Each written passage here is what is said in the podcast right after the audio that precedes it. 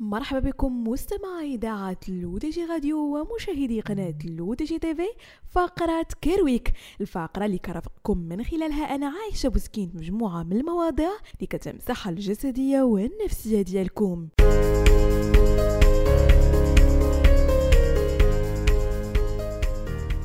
غالبا مستمعينا ما غتكونوا صدفتوا شي نهار مرا حاملة كتاكل التراب الفاخر أو حتى الطباشير. وكنعتبروا الأمر عادي نوعا ما بسبب الوحم لكن واش سبق لكم شفتوا ناس عاديين كياكلوا مواد غريبة جدا؟ فحال الدجاج البنزين الصابون وحتى الحجارة. متلازمة بيكا هي اضطراب غذائي يجعل المصاب به يتناول مواد لا تحتوي على أي قيمة غذائية. كيحدث هذا الاضطراب في أغلب الأحيان عند الأشخاص اللي كيعانيوا من إعاقات ذهنية وغالبا ما يكون أكثر حدة ويستمر طويلا لدى الأشخاص اللي كيعانيوا من إعاقات شديدة في النمو. ومن الممكن أن تكون عواقبها مهددة للحياة. بالنسبة للمضاعفات ديال هذه المتلازمة فهي تؤدي إلى حالات خطيرة مثل التسمم بالرصاص الالتهابات الطفيلية مثل داء السهيميات وديدان الإسكاريس وفقدان الأسنان وتشوهها. لا يوجد علاج مؤكد لهذا الاضطراب